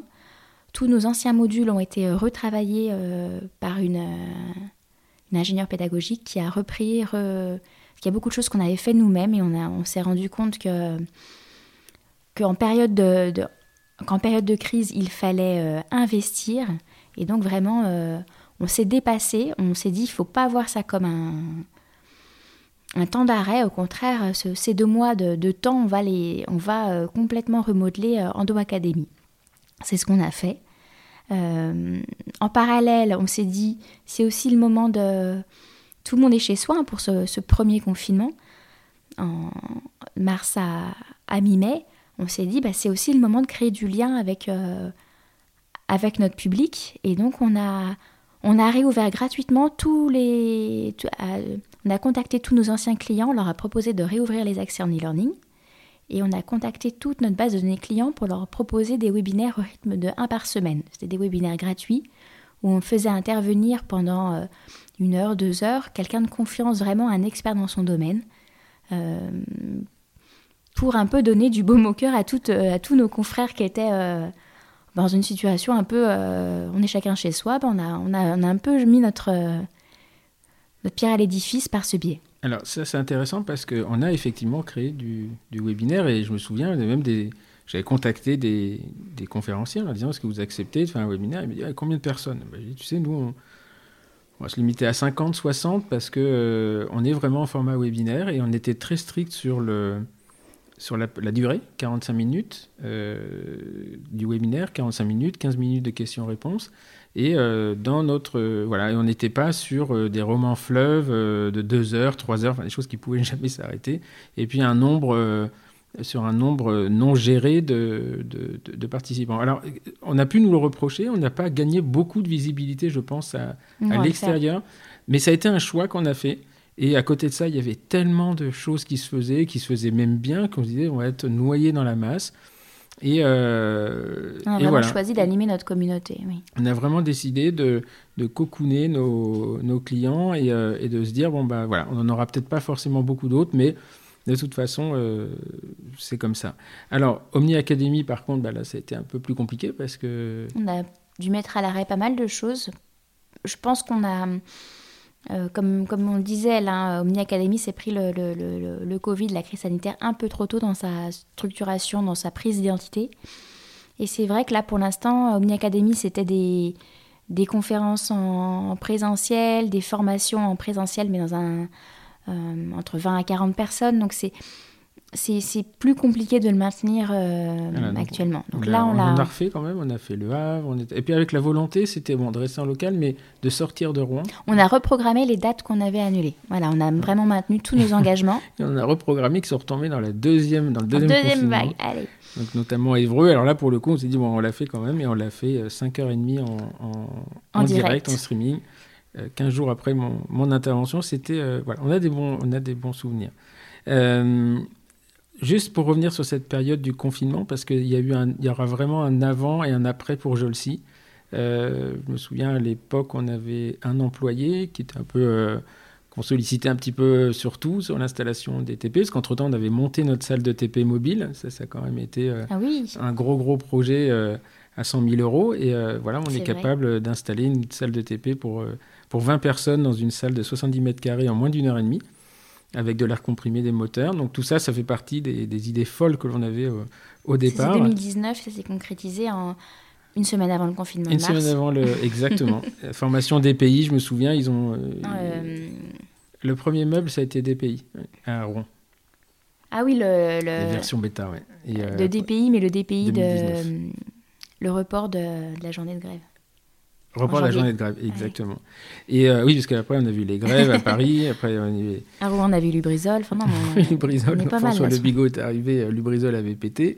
Euh, donc voilà. Mais je me souviens de cette période où, où finalement, on, s'est retrouvés tous les deux, bon, avec les, les, enfants, le confinement, et, et de se dire, bon, qu'est-ce qu'on fait? Est-ce qu'on reste comme ça ou, Et à un moment, je suis arrivé et j'ai dit à Camille, écoute c'est le moment, c'est le moment d'exploser quoi. C'est soit on reste comme ça, on restera petit, soit on explose et euh, on se professionnalise. Et c'est là qu'on a décidé de d'appeler. Je me souviens, j'ai découvert une, un, site qui s'appelle Malte, euh, qui est euh, des sites où on retrouve des on retrouve des, des, freelances. dans tout. Et alors là, vous avez vraiment de tout. J'ai découvert des métiers.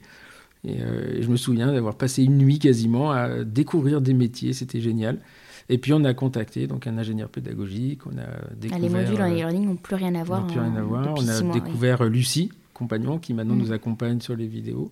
Mm. Euh, voilà, on a 5-6 collaborateurs. On a une, une personne qui s'occupe complètement de la communication euh, qu'on n'a jamais vue physiquement.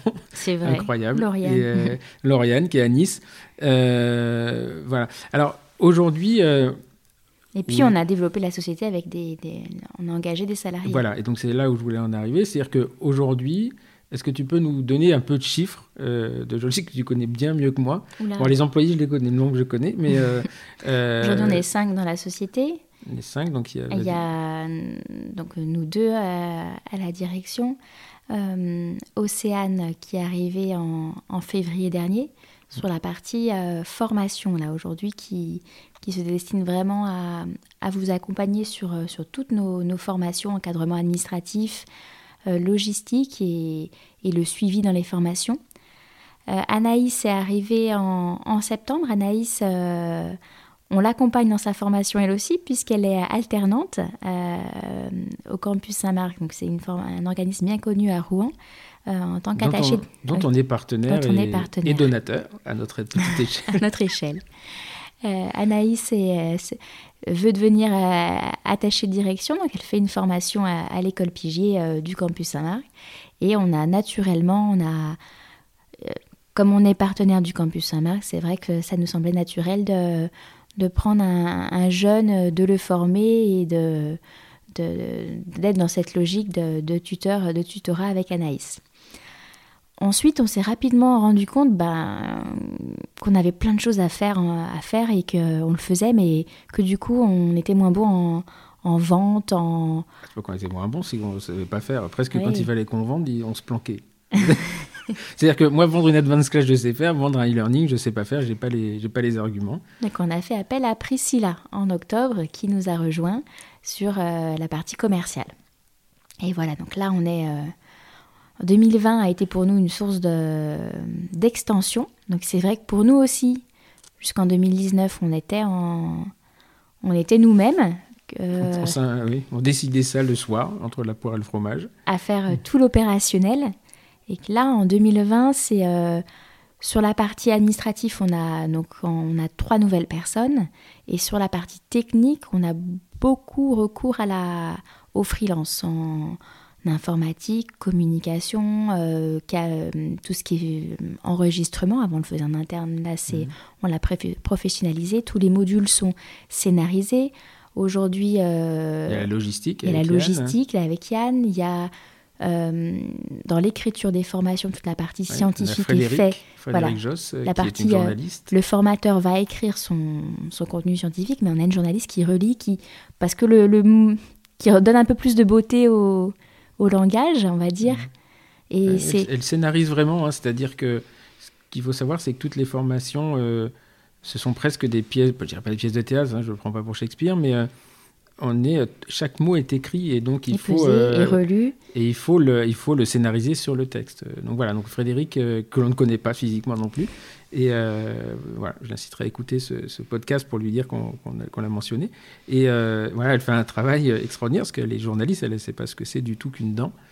Euh, donc voilà, donc là on a fait à peu près le, le tour. Alors non, on n'a quand même pas parlé de tous les formateurs qui nous accompagnent. On a une quarantaine de formateurs qui interviennent, qui interviennent chez nous, oui. Alors avec des directeurs des, formations. On a différents euh, niveaux d'implication. On va avoir euh, ce qu'on appelle des responsables de, de, formation.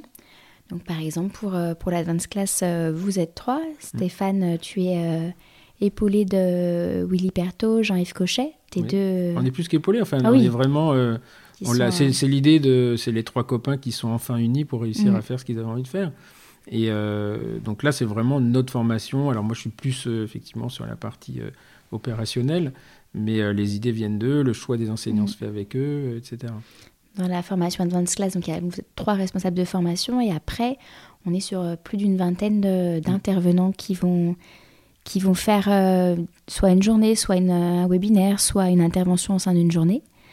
Euh, on a des, euh, des différentes personnes qui peuvent être conférenciers pour nous, on a des, des formateurs à la, à la journée, on a des, des tuteurs. Donc le tuteur pour nous c'est un, animateur de, de, TP qui va, qui va nous aider lors d'une journée. il faut savoir que dès qu'on fait un TP, nous, on souhaite qu'il y ait un encadrant pour 5 personnes. Donc sur un groupe de 15 à 18 participants, on va avoir euh, le formateur et voilà. Donc c'est on, a on a vraiment une communauté de, de formateurs que l'on souhaite faire vivre. On, on les réunit une fois par an. Alors là, 2000, 2021, normalement, c'est en janvier de chaque année. En janvier 2021, pour l'instant, ben, on pas, va pas pouvoir euh, faire notre belle journée qu'on fait chaque année. Où on invite, à, on invite à Rouen euh, les, tous, nos, tous nos formateurs. L'année dernière, on avait fait une, une journée à tous ensemble sur la, la prise de parole, avec Michel Burlin. Avec Michel Burlin, qui est un journaliste et euh, un super moment, ça avec Jean-Yves Cochet euh, qui nous avait demandé de vendre des bars à. Et euh, Guillaume Joigny qui nous avait demandé de vanter euh, la téléconsultation en dentaire. ça, c'était des moments. des vrais talents qui se révèlent. Hein. Jean-Yves, pas, pas, sur le bar à mais surtout, le débrief était, enfin, voilà, c'était, c'était juste, juste génial. Des bons moments bien entre nous pour créer ce, ce groupe et, cette communauté de formateurs. Voilà, et en fait, c'est, c'est un peu un système où bah, il y a des jeunes, qui, des jeunes ou des moins jeunes d'ailleurs, qui commencent en tuteur et puis qui montent. Et puis je pense par exemple à Brice et Valentin qui ont commencé comme tuteurs, qui ont enseignants et maintenant sont responsables de la formation de microscope. La formation microscope opératoire. entre autres, parce qu'ils interviennent sur pas mal de, de formations. Ils ont vraiment, c'est la direction de cette formation et, et euh, notre, notre objectif, c'est vraiment de faire monter des gens pour qu'ils prennent des responsabilités. Et c'est, euh, voilà, on est vraiment sur euh, je crois qu'un des objectifs de, Jolsi, c'est de lancer, euh, euh, lancer Jolsi Endo Academy comme une marque d'un organisme de formation plus que la marque d'une personne, même si je, suis conscient que, mon nom est très imprimé dedans. Mais euh, un des objectifs, et on en reparlera peut-être pour conclure ce, podcast, c'est justement ça. juste quelques chiffres là. Ah, il veut me coincer non, parce que c'est assez marrant. C'est 2017, euh, on faisait, je sais pas moi, 10 000 euros de chiffre d'affaires peut-être sur l'année. Et là, on est à combien? Alors, j'ai pas le chiffre 2020 euh, arrêté, mais on est autour de 450 000. Donc voilà, donc c'était. Aux dernières estimations à fin novembre, mais je pense qu'on est, donc voilà, est bien. Les, Alors, c'était, voilà, on, est, on, talonne le chiffre de 2019, ce qui était pour nous le vrai, la vraie exigence de, 2020, puisque ça a été quand même un peu compliqué cette année. Mmh. On s'en sort honorablement. Hein, on n'a pas baissé, au contraire, on a un petit peu augmenté, mais c'est vrai que le deuxième confinement, moi, je l'ai moins bien vécu que le premier. Un peu euh, un sentiment de, de, de, voilà, de Après, on, s'en sort quand même très, sort très bien. Ah oui, on s'en sort bien. On est, on est, on est, content de. On est ravis du truc. Mais c'est vrai que cette année, euh, mais comme à tous les professionnels, on. On, peut pas se plaindre. On peut pas se plaindre. C'est mm. euh, effectivement, je pense que sans le confinement, on aurait fait une croissance qui continue. Rien à voir, oui, bien sûr. Et, euh, et donc, les, chiffres là sont, sont sortis. C'est euh, combien de personnes formées en tout? Alors, si, on, si, on, parle tout confondu, hein, on est à plus de, plus de 1000 apprenants avec nos webinaires, EndoCampus, Endo Academy, euh, les différentes formations qu'on a fait en e-learning en présentiel. D'accord, voilà, ça fait 1000 personnes quand même qui nous ont fait confiance. il ne reste plus que 39 000 à convaincre. et, donc, euh, donc voilà. Alors, juste pour revenir sur le confinement, euh, euh, au début du, du, premier confinement, au mois de mars, j'avais été contacté par, par Florence Echevarri qui m'avait dit ah, Je fais des podcasts qui s'appelle Entretien pour un dentiste. Est-ce que vous accepteriez de faire que je vous interviewe? Ah, bah, Je dis Oui, avec plaisir. Et j'ai découvert l'univers du podcast comme ça, mmh. au mois de mars. Et, et puis après j'ai écouté son podcast où elle m'avait, elle, parle, que justement, elle a été inspirée par Mathieu Stéphanie, Génération Do It Yourself. Et puis, euh, et puis voilà, moi dans mon application aujourd'hui, j'ai 25 podcasts francophones et, internationaux que je, que je, suis. Et c'est comme ça que m'est venue l'idée euh, de monter sur ce podcast. Alors j'ai appelé Florent, j'ai dit écoute, tu m'en veux pas si je monte mon, podcast? Elle m'a dit ah non, non, vas-y, euh, fais-le, c'est, plus il y en aura, mieux ce sera. Et donc, donc voilà, l'idée, on aura l'occasion d'en reparler avec elle, puisqu'elle fait partie des gens qui vont être invités. Et c'était vraiment. L'idée vient d'elle. Enfin, c'est elle qui a fait naître ma connaissance des, des, des podcasts. Et euh, j'en écoute toute la journée, voilà, mais dans différents, euh, dans différents domaines. Euh, juste pour 5 minutes pour terminer, Jolsi, on a vu d'où ça venait, on a vu ce que c'est. maintenant, Jolsi, ça va où? Quels sont les, Est-ce qu'il y a des gros projets? Et Quelles sont les, les ambitions de, voilà, est-ce qu'il y a des ambitions de chiffres? Est-ce que, vous avez des ambitions euh, est-ce qu'on a des, est qu'il y a des ambitions euh, chiffrées, c'est-à-dire un chiffre d'affaires, ou euh, est-ce que c'est plus sur la base qualitative et satisfaction du client? Alors on veut bien sûr, on veut toujours augmenter notre chiffre d'affaires et notre nombre d'apprenants, mais pour moi c'est pas l'indicateur phare, c'est toujours développer le, la visibilité de notre organisme, la qualité de nos formations. On ne dérogera jamais sur, euh, sur l'excellence de, de, nos produits, vraiment pour nous, et la satisfaction de nos clients qui sont pour nous euh, un impondérable. Euh, là-dessus, et puis on, on est toujours dans, dans l'innovation. C'est vraiment ce qui nous caractérise, notre ADN, c'est qu'on est sur des formations. on a toujours, on essaye d'être un pas en avant de, de, ce qui se fait, et de tant sur les euh, le TP, les produits qu'on vous propose, les, modèles, d'être euh, en avant-garde de, ce que, de ce qui se fait dans la formation.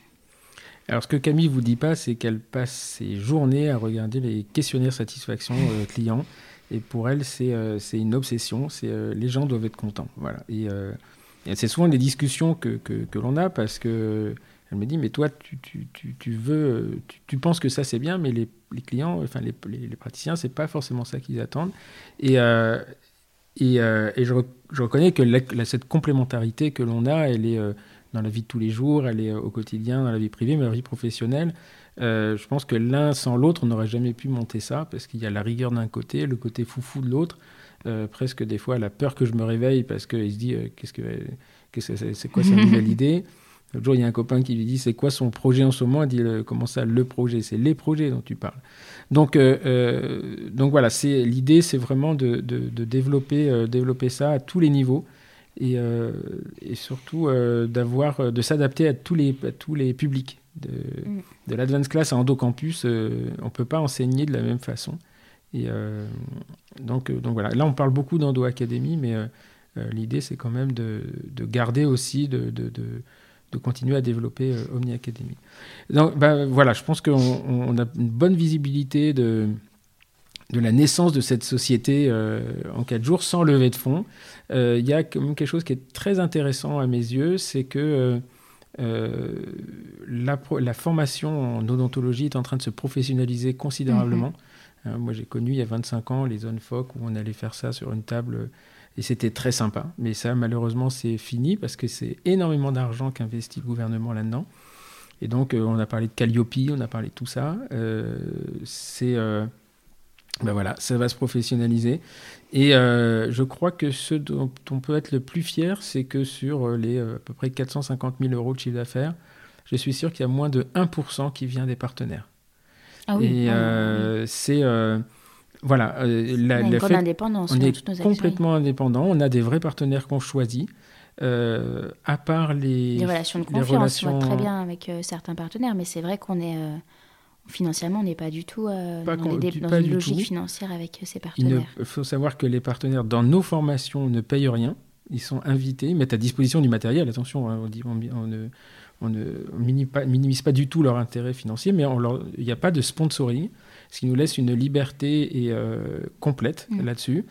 Euh, on achète nos matériels. alors après, on les négocie aussi. On a fait l'acquisition de 16 microscopes quand même cette année. Je crois qu'on est la seule salle de TP euh, capable de faire de la formation en France en complète autonomie avec 16 postes équipés avec un microscope opératoire. Et je crois qu'on est également la seule organisme de formation à dispenser de la formation en endodontie avec des TP et agréé à une DPC. Voilà. Il y a du e-learning en DPC, il y a des journées en DPC, mais on est les seuls à faire des cycles de formation euh, en blended learning qui sont euh, voilà. Donc ça, j'insiste dessus. On est les seuls à fournir des, toutes nos diapositives, tous nos supports de communication. Euh, c'est vrai que ça, c'est notre grosse nouveauté Avec les 2020. Voilà. Toutes nos formations, on donne dès que vous achetez, dès que vous achetez un pack, quel qu'il soit, e-learning, DPI, conservation de la vitalité pulpaire, on vous envoie un livre avec toutes les diapositives, des résumés, etc. Donc ça, c'est ça, ce sont les forces, les forces de Jolsi. Je ne sais plus quel podcasteur disait quand tu rentres dans une dans un contexte, dans un milieu qui est compétitif, soit tu fais mieux que les autres, mais il faut faire dix fois mieux, soit tu, vas, tu es différent. Donc on essaie de faire au moins aussi bien que les autres et on est, on est différent. Voilà, voilà la conclusion de Jolsi. Juste pour terminer, parce que c'est quand même le podcast de Camille Joly, euh, si on revient euh, à la jonction, euh, voilà, au moment où tu, tu es à la, à la DGT mm-hmm. et que tu es dans cette période de, de transition, euh, maintenant, avec l'expérience que tu as acquise, que tu es parti dans un milieu que tu connaissais pas, dans une ville que tu connaissais pas, bien, on va rester sur le milieu professionnel. Au moment où tu décides de quitter l'inspection du travail pour pivoter, c'est tu te remets, tu peux retourner voir cette Camille ce jour-là. Qu'est-ce que tu lui dirais? De se faire confiance, de... Qu'on a, on a la clé quelque part pour y arriver. Il faut qu'elle est là. Il faut juste euh, trouver la serrure.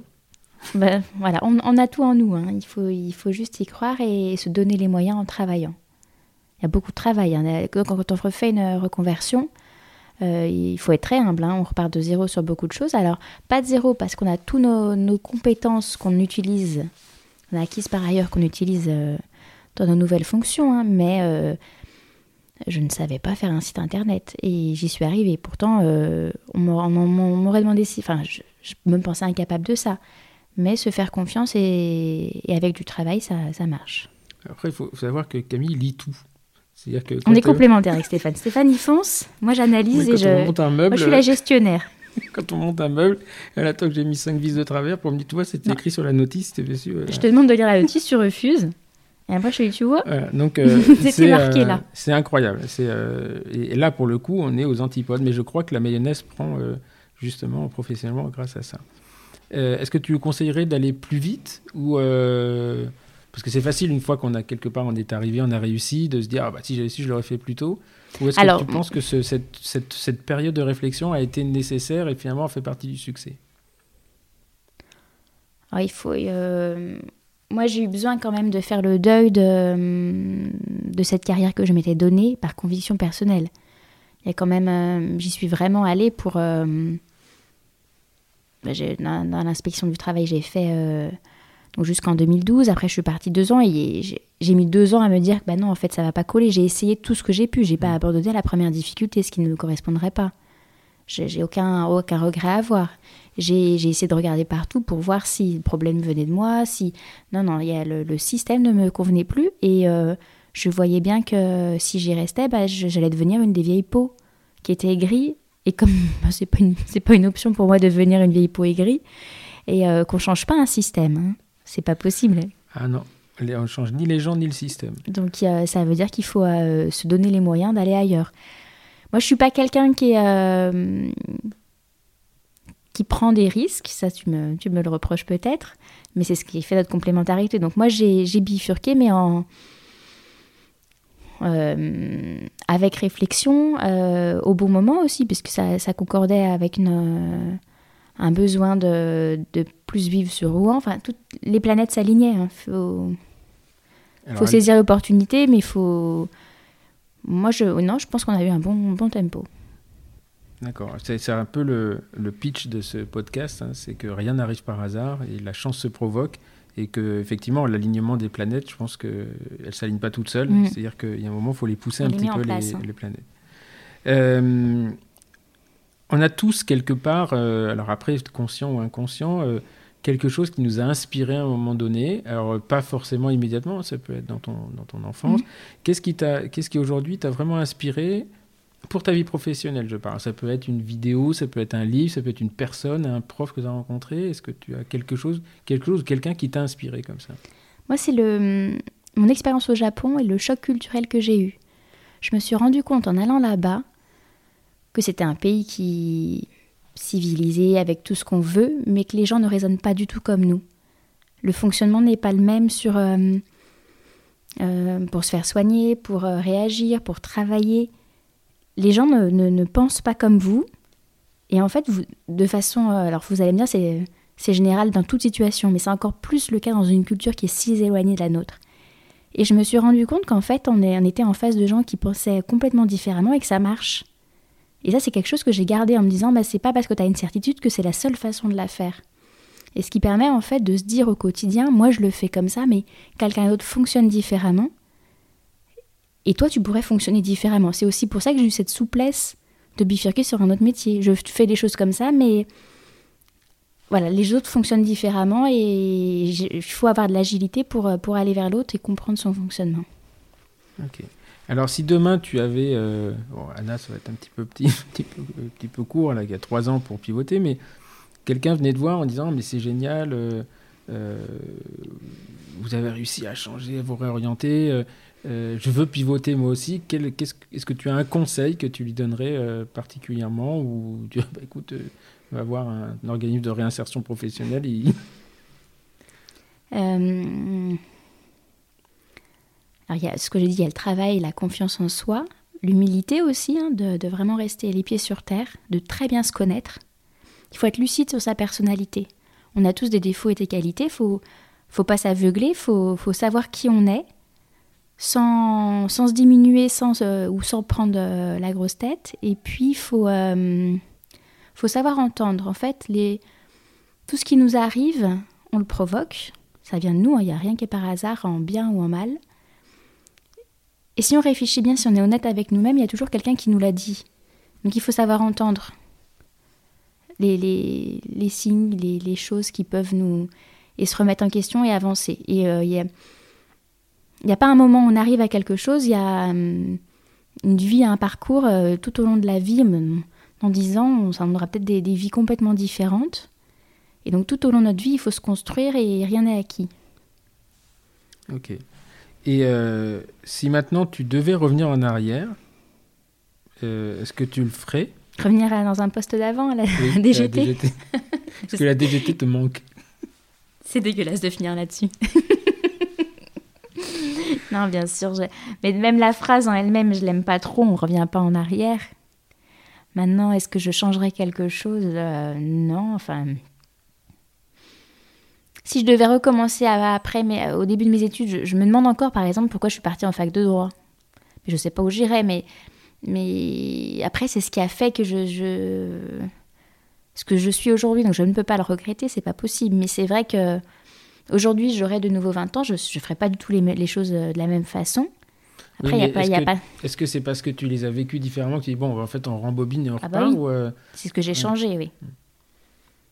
Mais de, de revenir en arrière pour. euh, Non, moi, je suis contente de là où je suis aujourd'hui. Et j'ai hâte de voir ce que je vais faire après. Plein d'idées. moi. Bien, merci, merci beaucoup Camille. C'est euh, voilà, c'est un exercice très particulier. hein. Alors déjà parce qu'on se connaît un peu et un Parce peu. que c'est pas mon habitude, moi. C'est pas voilà, Camille n'a pas l'habitude d'aller derrière la caméra, encore moins des micros. Euh, c'est notre première, donc euh, c'est mon premier aussi enregistrement podcast, animation podcast.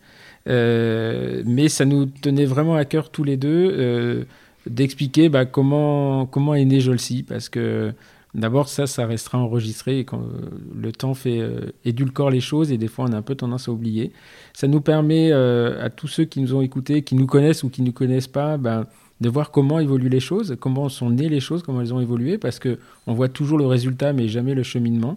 Et euh, voilà. Donc, si vous avez vous avez aimé ce podcast, bah, transmettez-le à d'autres gens. Euh, Faites-nous connaître, parce que c'est quand même aussi no- notre objectif. Mettez-nous 5 étoiles sur euh, votre application, que ce soit Spotify, Deezer ou Apple Podcast. Et euh, nous, en tout cas, on est, on est ravis de, de, l'exercice. Je suis très, très soulagé à la fin de cet enregistrement parce que on- entre le choix du matériel, entre le choix de- du rythme, etc., c'était un petit peu compliqué. Et je voudrais remercier ici deux personnes, alors qui ne me connaissent absolument pas, euh, qui s'appellent Mathieu Stéphanie euh, de Génération Do It Yourself, parce que c'est en l'écoutant, il a décidé de faire une académie pour savoir comment faire son podcast. Euh, s'appelle entreprendre-un-podcast.fr avec, euh, il a fait ça en collaboration avec une dame qui anime un podcast qui s'appelle Bliss sur les femmes enceintes. Et la deuxième personne, euh, donc c'est Florence Echevarri, que je retiens à remercier parce que c'est elle qui m'a fait découvrir ça et, euh, et qui m'a fait découvrir un peu l'univers du podcast. Et j'ai ma collaboratrice du cabinet qui me dit toujours ah, tu devrais écouter les podcasts. C'est vrai que c'est assez génial. Et voilà, je les remercie tous les deux. Et la troisième personne, c'est Pauline Grisoni, mais qui ne me connaît pas non plus, euh, qui, euh, qui, euh, qui anime un podcast qui s'appelle La Leçon euh, sur euh, l'échec, l'intérêt d'avoir un échec dans sa vie pour mieux rebondir. Et euh, voilà, ce sont des, des gens qui m'ont inspiré pour, euh, pour en arriver là. En attendant, souvenez-vous, rien n'arrive par hasard et euh, la chance se provoque. Ça, j'en suis euh, intimement convaincu. Et les invités qu'on recevra sur ce podcast, pour la très grande majorité, euh, n'en seront qu'une belle confirmation. À très bientôt pour l'épisode suivant. Et puis merci de nous avoir écoutés.